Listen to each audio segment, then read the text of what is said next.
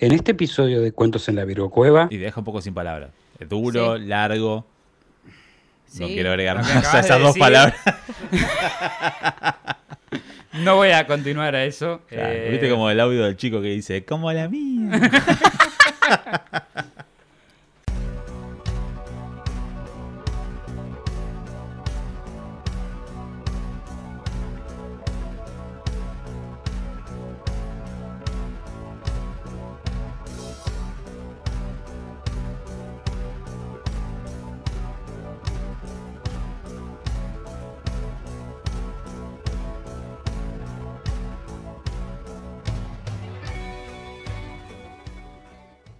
Bienvenidos a Cuentos en la Virgocueva, el podcast donde hablaremos de distintos acontecimientos. Entre ellos pueden ser casos paranormales, de criminología, extraterrestres u otros eventos, o todo lo que consideremos digno de ser contado en la Virgocueva. Me acompaña como hoy y siempre la gran Mandy Potter. Hola, ¿cómo están? ¿Cómo andan? Contéstenme en sus casas. Bien, Mandy. Mal, Mandy. Del orto, Mandy. Mandy, podés presentarlo a él porque yo lo voy a decir mal. Vos lo dijiste bien una vez, así que... También nos acompaña hoy Nalzar. Un aplauso. Eso para Nalzar. Muchas gracias, muchas gracias por estar acá. YouTuber, Contento. YouTuber, TikToker, De todo. Creador de contenido. creador, Creador de de contenido. Ay, ¿qué te hacía? ¿Viste cuando decís, soy productor de vendedor de no sé qué? Ah, sos telemarketer. La más creadora. de- La más creadora 2022. Bueno, gracias por venir. Muchas el gracias segundo episodio venir. que está acá por acompañarnos. Estoy con la misma remera por casualidad. Obvio, yo también. justo Sí. las dos veces igual. Sí, Claro. sí, salvo por Cristian Frigo, los dos decidimos venir igual que el otro día. Nos pusimos de Como, acuerdo. como si yo viviera acá y me pudiera cambiar, mira. Claro, sí, sí. Pero bueno, vamos a comenzar por hablar de una palabra del diccionario británico. La palabra en cuestión es bedlam, que se traduce vagamente como caos o confusión, aunque normalmente se utiliza para describir situaciones que se salen de control. Sería un equivalente de esto es una locura, esta situación se salió de control o esto se va de control. Ah, ah, ah, ah. Y esto se va a controlar. ¿Ok? Es algo así. ¿Por qué cantado? Me gustó igual. Porque no viste el video de, del chiquito eh, eh, que están arriba de, de un. Sí, coso? pero es Ah. como. Controlar. ¡Esto se va a descontrolar! Pero vos lo hiciste como cantado. Porque lo como, escribí así. A, a mí me hizo acordar del espectacular. Fue más parecido a eso. Puede ser igual. Un mix entre los dos, pero me Claro. gustó. Sin embargo, no dejen que su uso moderno los engañe. Esta palabra tiene origen en uno de los edificios e instituciones con una historia más perturbadora. e- ¿Dijiste orificio? Edificio. Entendí orificio. Pero puede ser que haya un edificio con una historia perturbadora también. En uno de los edificios e instituciones con historia más perturbadora e inhumana de la historia. El Bethlehem Royal, Hos- Royal Hospital en Inglaterra, mejor conocido como Bedlam Mental As- Asylum o asilo mental. Bueno, conocían este lugar, ¿no? Oh, lo visito todos los días. Todos los días. ¿Sí? Qué bien. Algo, algo había escuchado. Bueno, Bethlehem Royal Hospital fue el primer manicomio de Inglaterra y la primera institución en Europa en tratar a gente con problemas mentales. La versión de hoy día del hospital puede ser encontrada en Beckenham, Kent.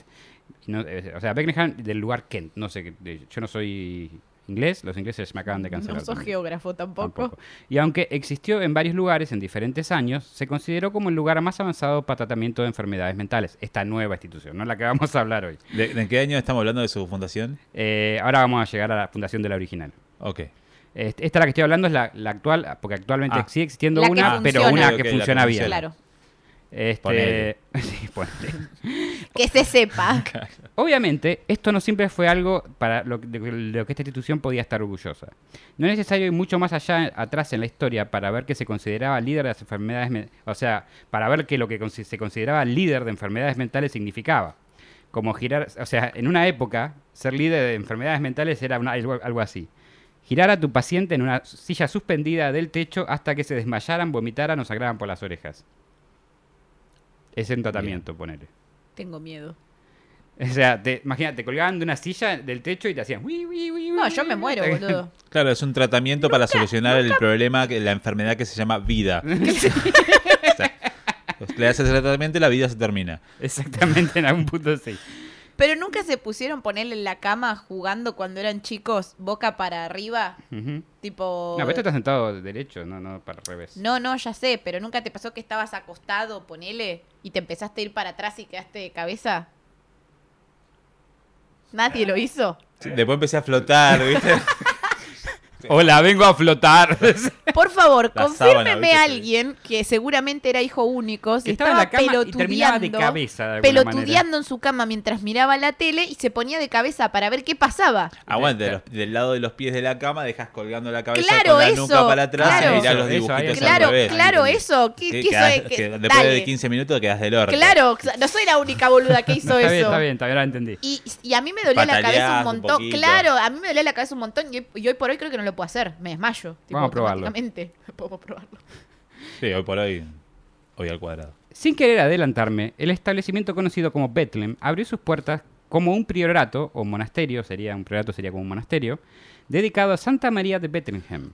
Alrededor de, ocho, de 800, eh, estuvo abierto alrededor de 800 años y empezó en 1247. A la mierda. 1200. o sea, hace 800 años, Ok. en 1247. O sea, si hoy en día en 2022 la- los tratamientos son cuestionables respecto a salud mental, me Imagínate imagino del año 1200. Era O un sea, monasterio aparte. Lo que leíste, claro, lo que leíste recién no debe ser nada en comparación a lo que se está por venir. Se presentó como un lugar que recolectaba donaciones para las cruzadas, más que como un hospital, pero muchas instituciones religiosas de la época daba refugio daba- y santuario a personas que no tenían dónde ir. Ok. Entonces el edificio original fue construido sobre un alcantarillado que normalmente se desbordaba y era una analogía perfecta porque el edificio rápidamente se convirtió en el lugar de gente, lleno de gente que la sociedad en ese momento veía como no más que basura humana. Sí.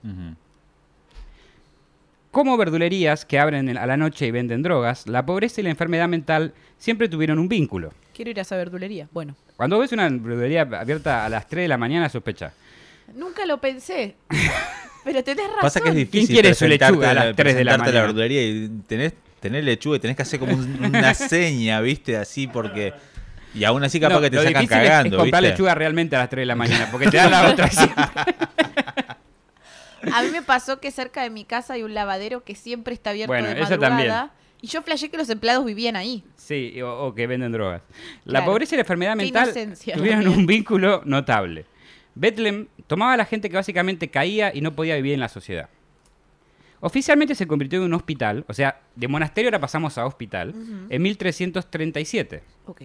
Aunque en esa época, hospital significaba más que un lugar para aquellos necesitados, discapacitados o abandonados. ¿Para qué año? 1337. Ah, entendí 1900. no, no, no, no, no, saltando, no saltamos. Claro.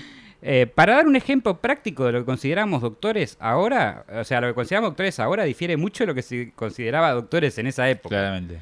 En lugar de pasar muchos años aprendiendo las complicaciones del cuerpo humano y cómo tratarlas, en esa época solo era necesario aparecer, trabajar y utilizar la vieja y querida práctica de prueba y error. Más que nada error. Pones, poner tu vida en las manos de un doctor de esa época era equivalente a pedirle a un niño que juega al Fortnite o que alguien que solo manejó un auto en un videojuego sea chofer de Uber. O ser policía por tener experiencia como ladrón. En ambos casos las cosas pueden terminar muy mal. Es básicamente pedirle a alguien que, que arma legos que te arme tu casa. Claro. O alguien que... que-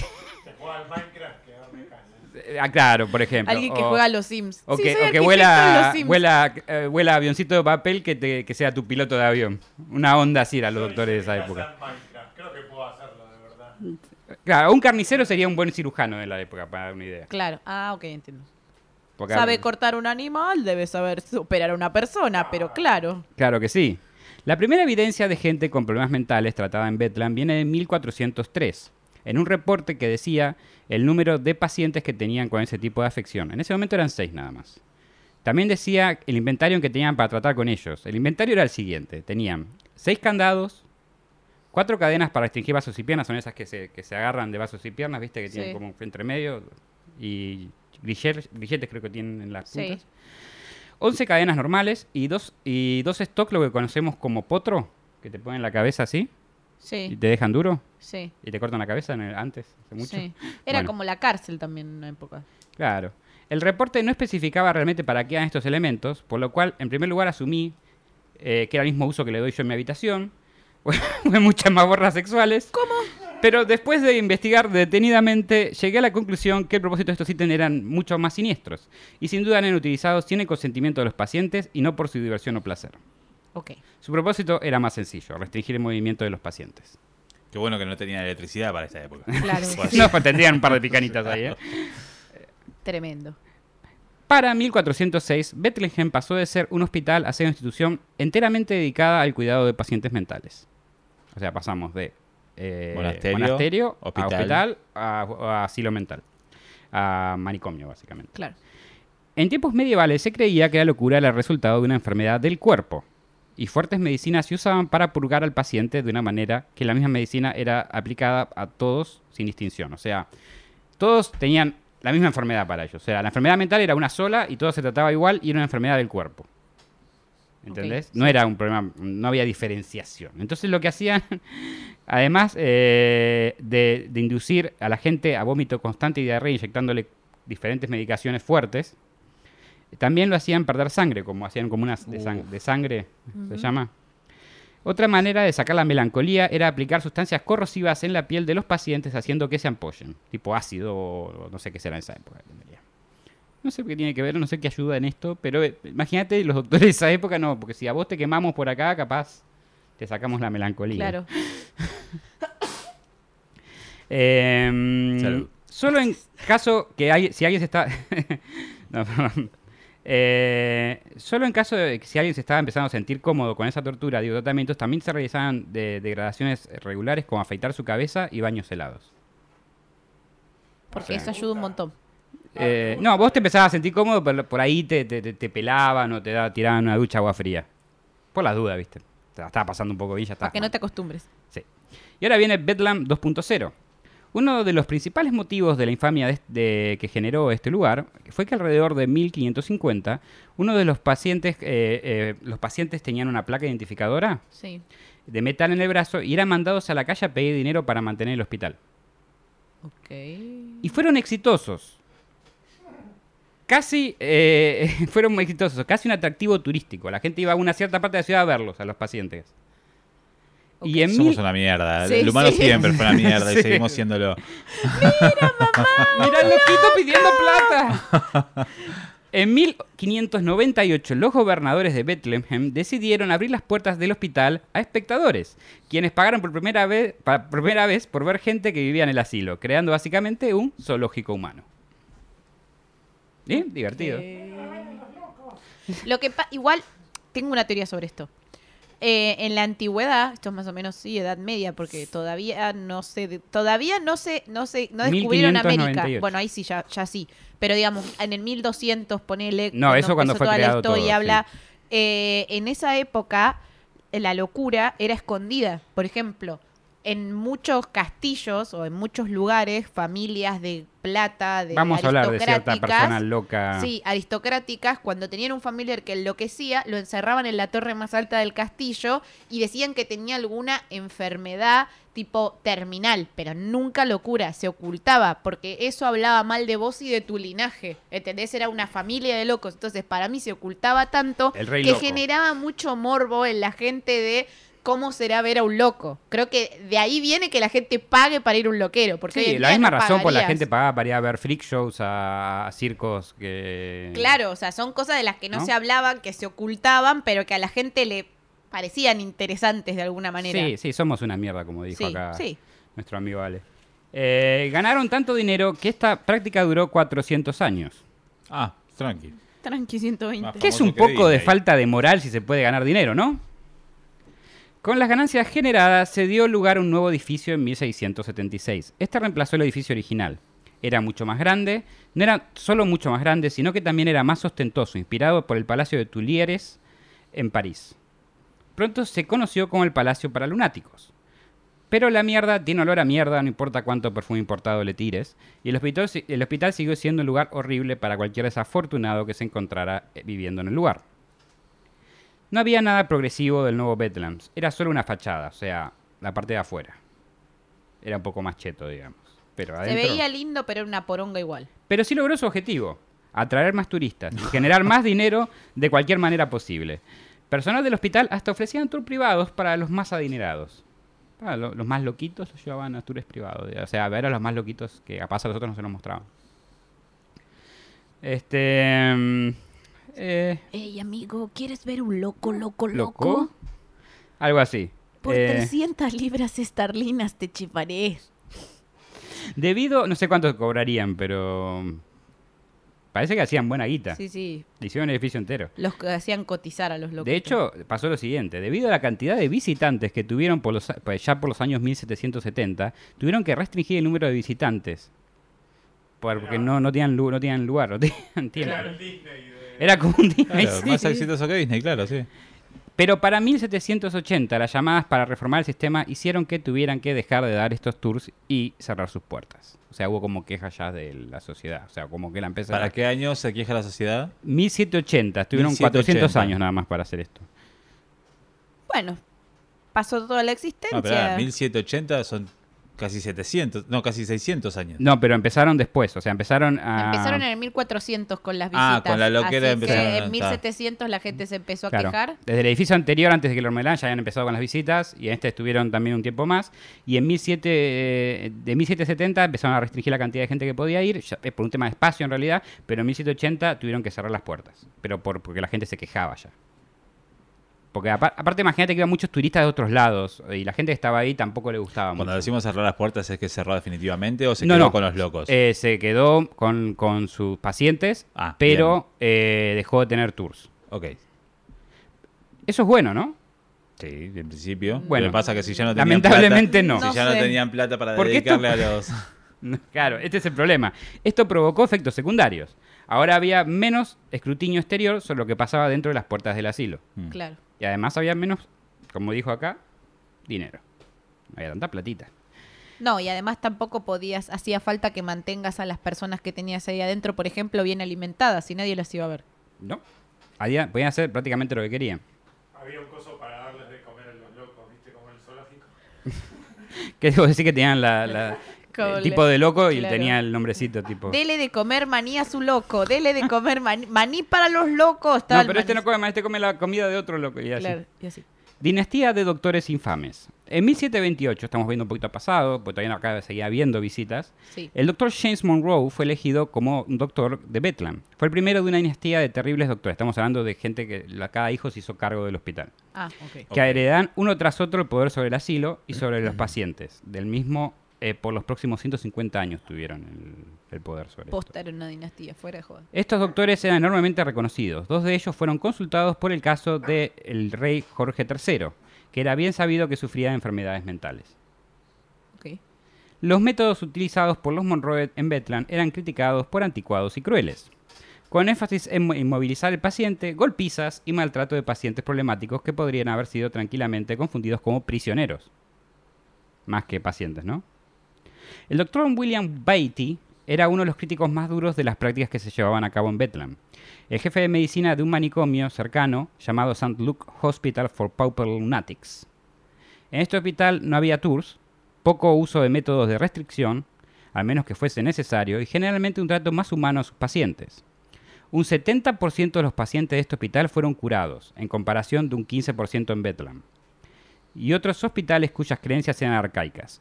Muchas veces relacionaban enfermedades mentales con pecado o posesión demoníaca.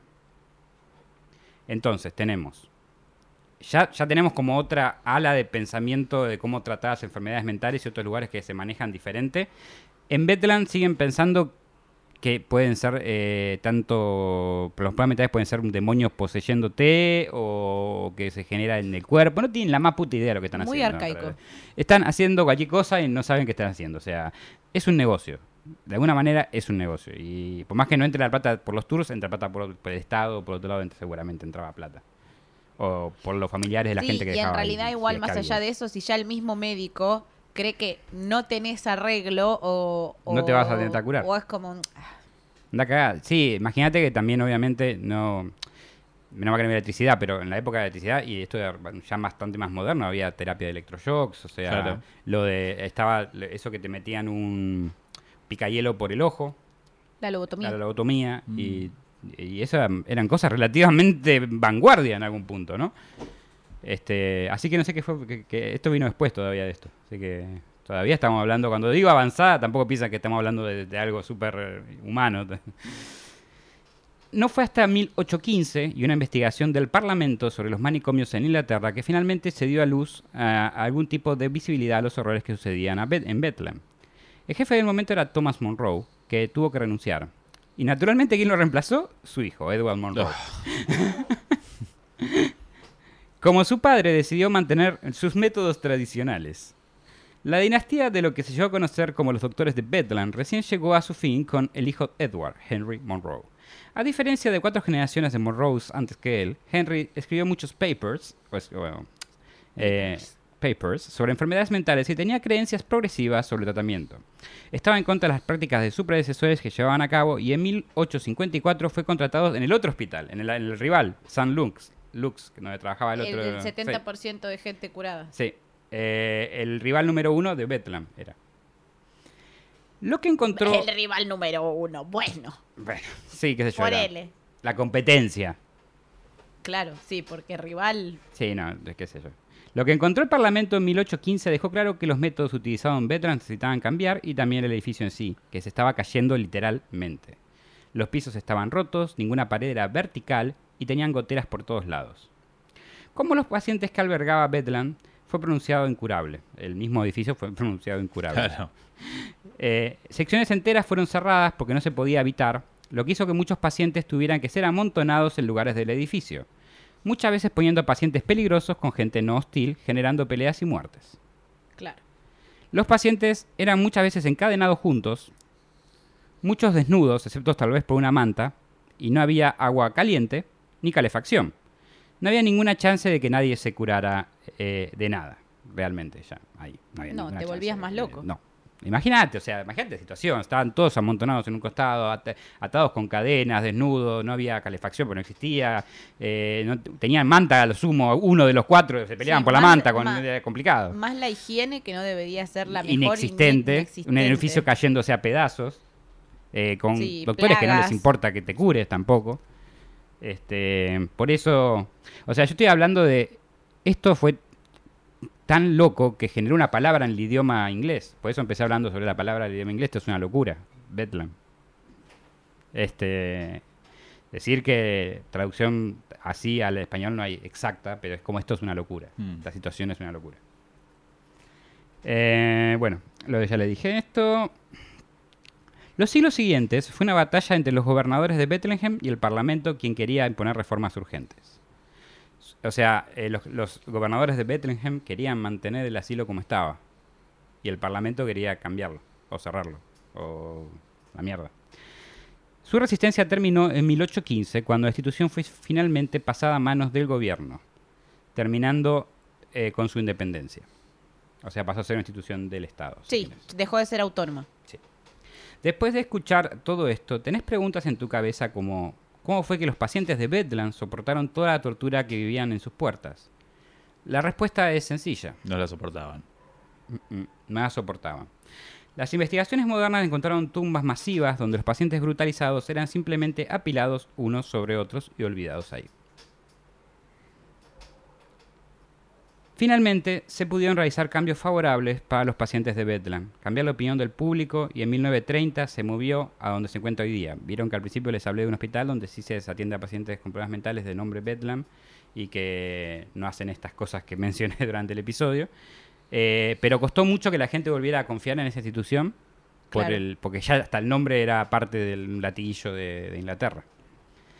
Eh, y es un hospital de vanguardia para tratamiento de enfermedades mentales. Que ya, como dijo él, siempre tratamiento de enfermedades mentales, aunque sea de vanguardia, puede ser cuestionable hoy día porque sabemos Muy poco. tenebrosamente poco Sí. eh, comparado con enfermedades físicas. Este, y hoy la palabra Bedlam no se encuentra tanto en uso en el diccionario británico, muy pocos saben, pero aún menos saben de dónde proviene. Pero ustedes sí. Hasta la semana que viene. ¡Ay! Ese final, mirala. Yo, eh, ah, tienen, tienen un conocimiento que no tiene ni gente que vive en Inglaterra. Claro. Que Mirá. mucha gente la usa la palabra, como nosotros debemos tener mucho del lufardo nuestro, que lo usamos, pero no sabemos el- de dónde proviene. Bueno, esta es la historia de cómo se inventó esa palabra y cómo se util- por qué se utilizaba así. No sé qué les pareció, quieren, quieren estar, ¿le usted hubiese gustado estar en uno de esos de en Bedlam? No. Y a ver, que podría como visitarlo como visitante, como verlo como zoológico, hubiera sido una experiencia interesante. Que- eh, sí, Pero también muy cuestionable, ¿no? bastante cuestionable moralmente, pero en esa época tal vez no era tan cuestionable moralmente. Claro. porque era, como dijo ella, una atracción. Este, estaban jugando con vidas de gente, eh, estaban haciendo plata con la, la desgracia ajena, no hay duda. Y pero estaba deshumanizado. Es que de alguna manera sí, mandaban a, a- a la gente enferma a pedir plata. O sea, para ellos, a su visión, no eran personas. Y ¿Entendés? algunos Era- pensaban, depende de quién estuviera a cargo, pensaba que eran demonios lo que tenían, otro Claro, era que tenían problemas físicos y les inyectaban cosas, cosas, porque no decía qué. Sí, me imagino la cantidad Cosas. de pruebas porque sí, la Sí. cantidad Exacto, de lo que gente hablamos que de prueba y error. como ra- ratas de laboratorio. Sí. Como prueba y error sabe lo que le habrán hecho. Este. La verdad que esa, esa es la historia del primer manicomio de Europa. Y uno de los más importantes. Así que imagínate. Y te deja un poco sin palabras. Es duro, Sí. largo. No quiero agregar más a de esas dos palabras. No voy a continuar a eso. Claro, Eh, Viste como el audio del chico que dice, como la mía. Muy qué? Muy grande. Muy grande. Así como la mía.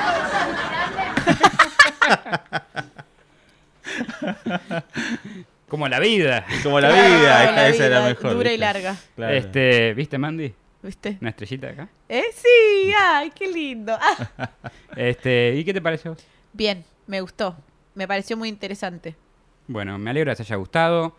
Y hasta la semana que viene. Eh, ¿por ¿Dónde te podemos encontrar? En YouTube como un alzar, en Instagram y TikTok como soy un alzar. Mandy Potter. A mí me encuentran como Mandy Potter Ock en todas mis redes sociales. Y a mí me encuentran como Virgo Frigo por Instagram con 12 en vez de una I. O como Cristian Frigo en Spotify, YouTube para mi disco Tres Tistes Tetris.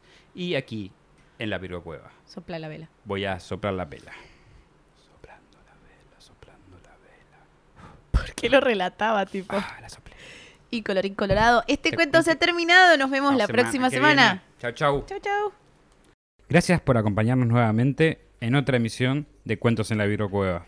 Si les gustó, no se olviden de suscribirse y darle like. Y si no les gustó, recomiéndenlo para que otra persona también se coma el garrón como ustedes.